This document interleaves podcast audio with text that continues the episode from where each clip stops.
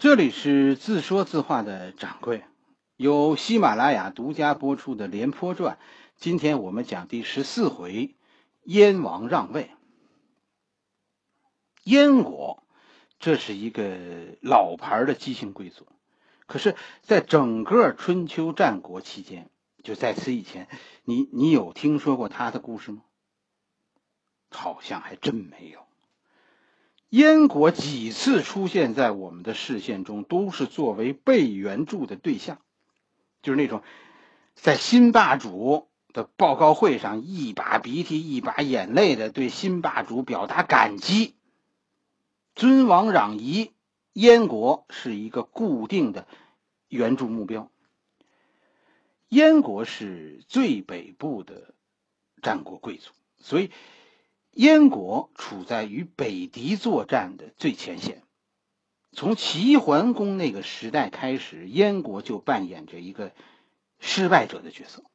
燕国是一次次被北狄攻破，然后不得不依靠中原老大哥的帮助，赶走敌人，重建国家。我是觉得这历代燕王啊，其实都太软弱，这家人性格有问题，就不适合做这种强势的诸侯王。燕国呢，这就在外交上其实就没有独立过。最早燕国呢是齐国的附庸，随后随后晋国强大了以后呢，燕国就是晋国的附庸。晋国分裂了，这不是吗？分裂成这个魏赵韩了，是吧？燕国现在就跟着魏国，给魏国当小弟。咱们以前说过，战国各国呃都闹改革，是不是闹这个士大夫革命？燕国啊的改革开始最晚，但很干脆，就是燕王老燕王突然就跟家里谁都没商量，就提出让位。老燕王主动要让位给燕国相国的儿子，让位给士大夫。这是发生在赵武灵王十年。老燕王让位，这可闯了祸。因为什么呢？因为你让出的不全是你的利益。是吧？你把别人的利益都让给了，你说燕国的太子能干吗？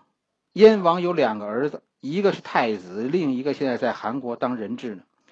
太子首先就反了，太子带着一帮贵族就和以相国为首的士大夫打起来了。其实这就是常见的贵族和士大夫的斗争。老燕王居然特别革命，这一次。他居然站在士大夫这一片，结果在燕国就上演了这么一出父子反目的戏。这场斗殴，最后基本上就反映出了当时中国士大夫阶层和最贵族阶层的实力对比，是吧？太子和贵族被士大夫们打得满地找牙，逃到了齐国的边境，是吧？燕国太子于是向齐王求救。燕国向齐国求救，又有人向齐国呃求救了。这故事我都不爱讲了，因为什么？因为齐国这回又来了那一套。不过这一次，齐国和以前那几回有点不同。齐国这回是立刻就派兵了，但到了城跟前儿，就差一条河的时候，齐军停住了，还是狗改不了吃屎，又是那一套。唉，让人伤心的一幕啊，就在河对岸发生了。对岸的父子俩都认为齐国是来帮着自己的，于是军威大振，一场惨烈的激战就开始了。很快，战役就结束了，太子败了，是吧？太子被杀死了，齐国的贵族全军覆没，老王带着士大夫，现在他们也是精疲力尽。齐军等待的时机这才到来。一声令下，齐军渡河，先是杀死了前来接洽的燕国相国，然后就杀死了燕国所有的士大夫。老燕王也莫名其妙的就死在乱军中。燕国现在贵族和士大夫，你们甭争了，全完了。就。齐国干的就这点事儿，我跟你说，为什么后来燕国人得势的时候，他们会那个样子的报复齐国呀？你得说这是因果。随后发生的事儿，你说算是邪恶吗？这世界上，我跟你说，其实无所谓邪恶的。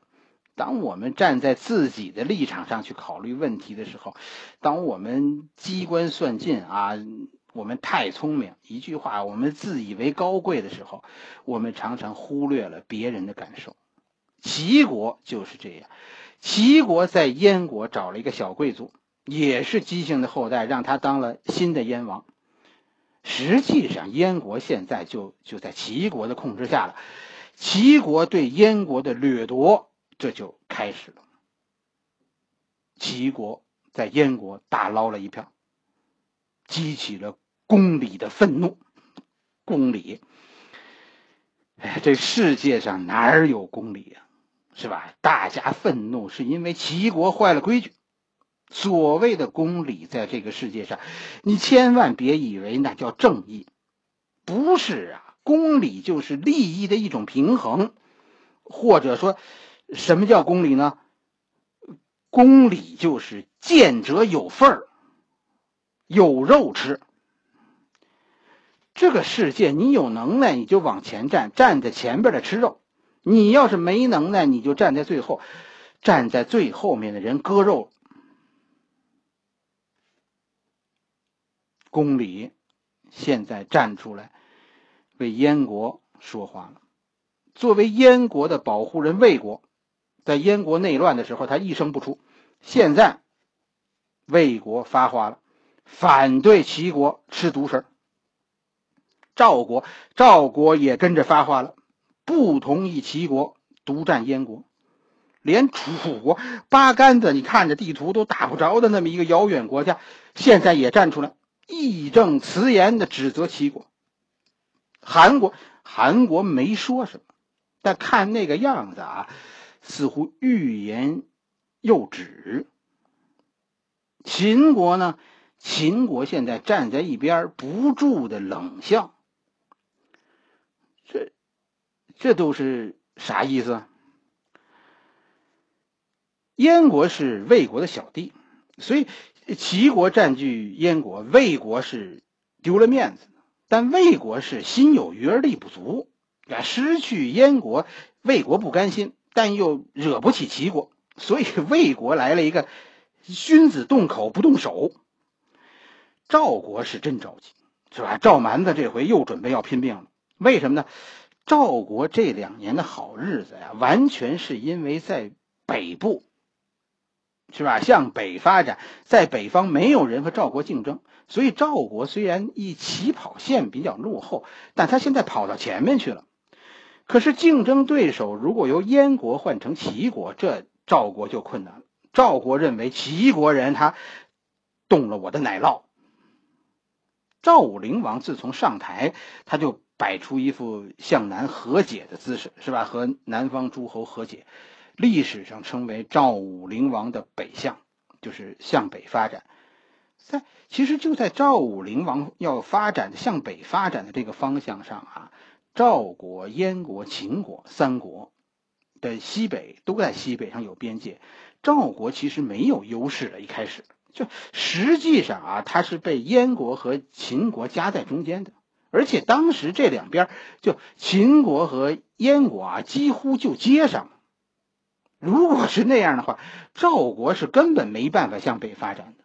可就在这个时候，秦国受到公孙衍的欺骗。是吧？开始向西北方向和义渠作战，这样在东面他就和缩回去了，秦国人就缩回去了。赵国呢，然后赵国呢又成功的让中山国独立了，就脱离了魏国，然后挑唆这中山国啊向北进攻赵国，赵向北进攻燕国，这样燕国呢就也无暇西顾，赵国这才从人群当中挤出一条缝。三个国家现在的状况是赵国突出一头，就是代郡，但仍然处在两边的夹击之中。赵国的担心呢，其实并不完全，也不并不完全是说，呃，齐国代替燕国成为赵国的竞争对手。赵国的担心呢，是秦国啊，对于齐国占据燕国一定有反应，因为这关系到秦国的北部安全。齐军现在如果从通过燕国穿过草原，就可以进入秦国的北部，这对于秦国是个巨大的威胁，是吧？现在你看看秦国的地图，现在楚国在南面进攻秦国，魏国在东面进攻秦国。如果现在再加上从北面，是吧？齐国在进攻秦国，秦国就将三面作战。赵国认为这样的话，秦国。一定不会答应，于是秦国和齐国这两个国家一定在北方展开激烈的竞争，这就会威胁到被夹在中央的赵国。赵国现在是真的要做点什么，一定要把齐国击退。楚国和齐国，楚国为什么要来趟这滩浑水呢？楚国和齐国现在有仇。我们说这齐国因为爱算计，所以没朋友，这真的不是瞎说。齐国和楚国的仇恨是属于楚国灭越这件事情。越国是夹在齐国和楚国中间的一个国家，越国执行了一个危险的政策，这叫做积极的齐强政策。齐强政策这咱们好理解是吧？这就是独立，独立于两个大国之间。啊，什么？但什么叫积极的齐强政策呢？就是不但独立，而且挑唆。越国只要一有机会，就挑唆齐楚不和，然后从中渔利。你得说越国人确实很聪明，但就就他能把齐国玩弄在股掌之中，但这是一个危险的政策。这常言道：“常在河边走，哪能不湿鞋呀？”越国最后一次玩线了。越国找到楚国，这件事儿是这么开始的：越国找到楚国，鼓动呢说，越国和楚国咱们联合出兵，咱们进攻齐国。可楚国这个时候呢，正陷入和秦国的战争，就越国使臣去的时机不好，楚王就很烦，对越国使者的建议呢就不感兴趣，哎，就去去去去去。烦着呢，以后再说。一听好，什么叫积极的齐强政策？积极的齐强政策就是越国在向楚国派出使者的同时，也向齐国派出了使者，也是同一套话，就是联合齐国，咱们一起去进攻楚国。齐国这边的答复就是：你先去。啊，我这就来。结果两边的使者回到了越国，越国这一次发生了一次误判。越王认为齐国答应了，楚国拒绝了，于是越国开始行动，在楚国边境，在楚国和越国的边境集结重兵，准备等齐国军队一起一到，是吧？这。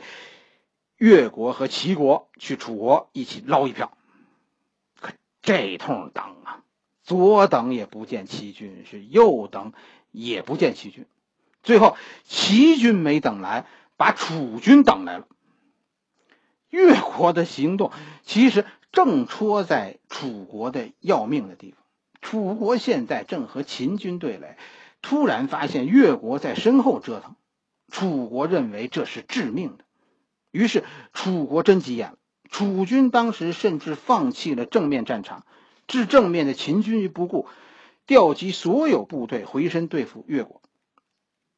越国看着楚军来了，越军现在怎么回答楚军的问话呢？说你这是干什么呢？越军只好继续说瞎话，说别误会，我们是来邀请楚军，咱咱们一起去收拾齐国呀。好啊。收拾齐国不是吗？那好，你们啊，越军，你们投了走。于是实际上是楚军压着越军上了战场。齐国一看这架势，现在紧张了，他不明白这中间是怎么回事。他眼看着是楚军和越军联合进攻自己，但他也很奇怪，现在这个进攻阵势，是吧？就是越军在前面，楚军在后边。于是。齐军看到这个阵势以后，齐军决定集中主力，先击败走在前面的越军，然后再和后边的楚军拼命。只要最后挡住楚军，就能够争取和楚国讲和。这个仗就打起来了，是吧？越军其实不好惹，齐军的进攻呢，奈何不了越军。齐军和越军这这一时间就撕巴起来了，是吧？谁也撤不了手。身后的楚军在这个时候没有向齐军进攻，而是突然转向。楚军下了黑手，几乎集中了全国的兵力，突然向越国发动进攻。越军的主力现在这个时候都在前线和齐军作战，就家里就没有多少兵，一下子越国就战败。楚军竟然轻易的就把越国十几个重要城市全占了，然后楚国和齐国商量，咱们前后夹击，击败越军主力，平分越国。齐国答应。越军最后被前后夹击，全军覆没，越国就这样突然被楚国灭国了。你说这多好，是吧？楚国和齐国现在最后怎么会是敌人呢？他们一起分越国的呀。齐国随后的举动让楚国人都看不懂。齐国最后的，齐国不要越国的土地。军队也不向前进，是也不后撤，就在那儿等着，谁也不知道他们等什么呢。楚国人呢，管你等什么呢？楚国没客气，你不要，我全要呗。楚军于是越走越远，是吧？要占领越国的全部城市。可就在这个时候，突然消息传来，有人组织北方诸侯发动了伐楚之战，原因就是。不能灭国，这句话，楚国的行为违反了战国的道德。你不能灭越，尤其不能独吞。楚国是把全国军队都用在南征，是吧？征伐越国了。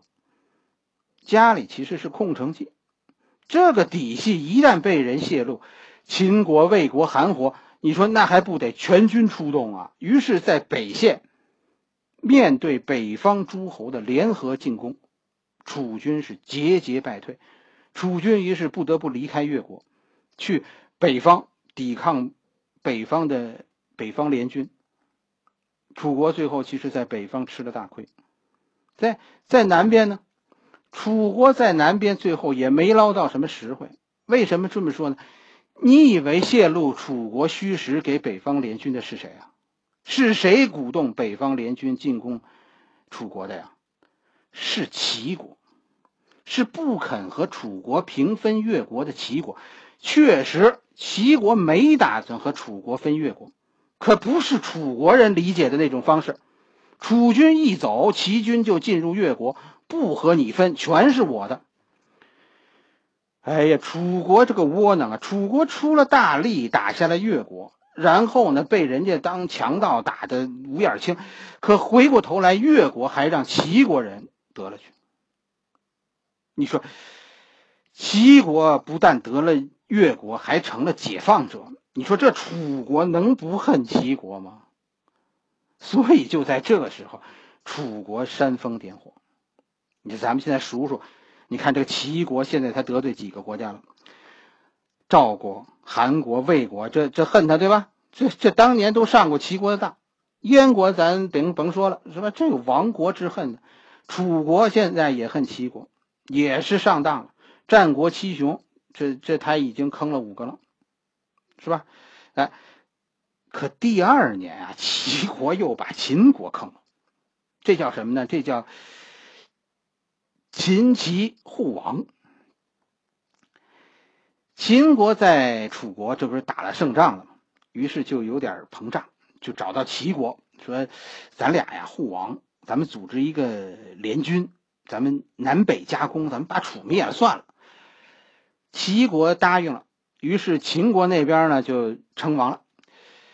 可齐王在称王的第二天就宣布放弃王位，然后呢，然后听周天子的。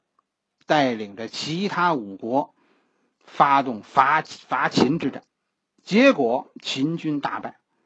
第三年，秦王被迫放弃王位，而且那一次他交出函谷关，接受组织调查。你说齐国会有朋友吗？哎，齐国这一次是犯了众怒。实际上啊，真正有办法让就在燕王这件事上对抗齐国的是韩国。韩国手里有一张牌，王炸，什么意思呢？老燕王的小儿子现在在韩国，是齐国现在在韩国在燕国立的燕王根本就不合法。燕王虽然死了，太子死了，但燕王家里还有一个小儿子，这轮不到别人呐。但燕国为什么又又说他欲言又止呢？韩国人在在算计，就齐国和韩国当时算是盟国，是吧？越国那赵国是我女婿，魏国是我哥哥，我我算哪头了呢？跟谁合作对我有利呢？真正现在有实力和齐国叫板的是秦国，而且秦国认为，只要赵国打出这张牌，韩国只要跟。最后就不管别人出什么，最后一定会落到我手里。秦国认为纸张在我这儿呢，是吧？燕王手里有一对王，是吧？王炸，秦王手里四个二。为什么这么说呢？你记得燕国这个小燕王的小儿子，他母亲是谁吗？对了，这个小王小燕王的母亲。是秦王的女儿，秦王是这个小燕王的亲外公。叔不兼亲，你们那些都是瞎掰，是吧？现在在韩国的小燕王是我外孙，所以秦王现在不着急，等着人来求。赵王最后还是年轻，就赵王先绷不住，因为这一年你算按历史算，赵王这赵武灵王这一年二十六岁。于是赵国犯了错误，赵国去找到韩国，就承担下来了帮着小燕王复国的责任，就接走了燕王的小儿子。但是马上赵国就陷入了两难的境地。齐国对于赵国的要求，说让小燕王复位的要求，采取的办法就是不搭理你，反正我的军队就是不走，你说什么我都不理。而赵国呢，赵国反复掂量，最后。真的就不敢和齐国开战，这一下子就两难了。现在小燕王就困在赵国，他回不去也，赵国没办法，是吧？自己现在就是一笑话了。最终，赵国不得不和韩国一起去求秦国。秦国很大度，答应帮忙，但提出三个条件：第一，是把秦王的外孙，是吧？小燕王送回秦国。由秦国护送小燕王回国。第二就是不能在燕国和齐国打，因为地形不利，要进攻齐国本土。但秦国和齐国相距很远，所以赵国要给秦国让出一条道，让秦国穿过去进攻齐国。第三就是秦国是为韩国和赵国出头。是吧？这不能白帮忙。秦军这次出兵消耗的粮食，自然由赵国和韩国提供，还要额外的给秦国一些好处。入情入理，你求人家办事儿，那你还不得听人家条件吗？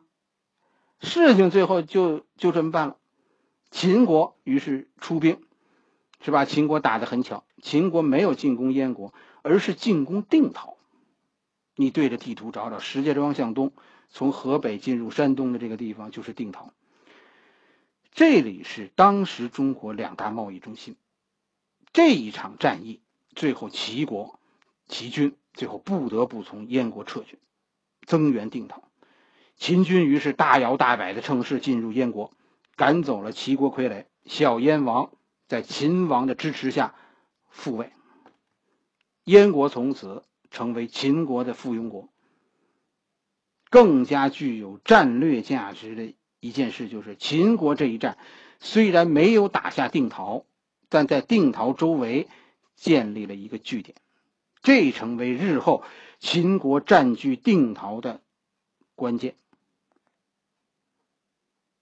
好了，这一回我们先讲到这里，我们的《廉颇传》明天继续。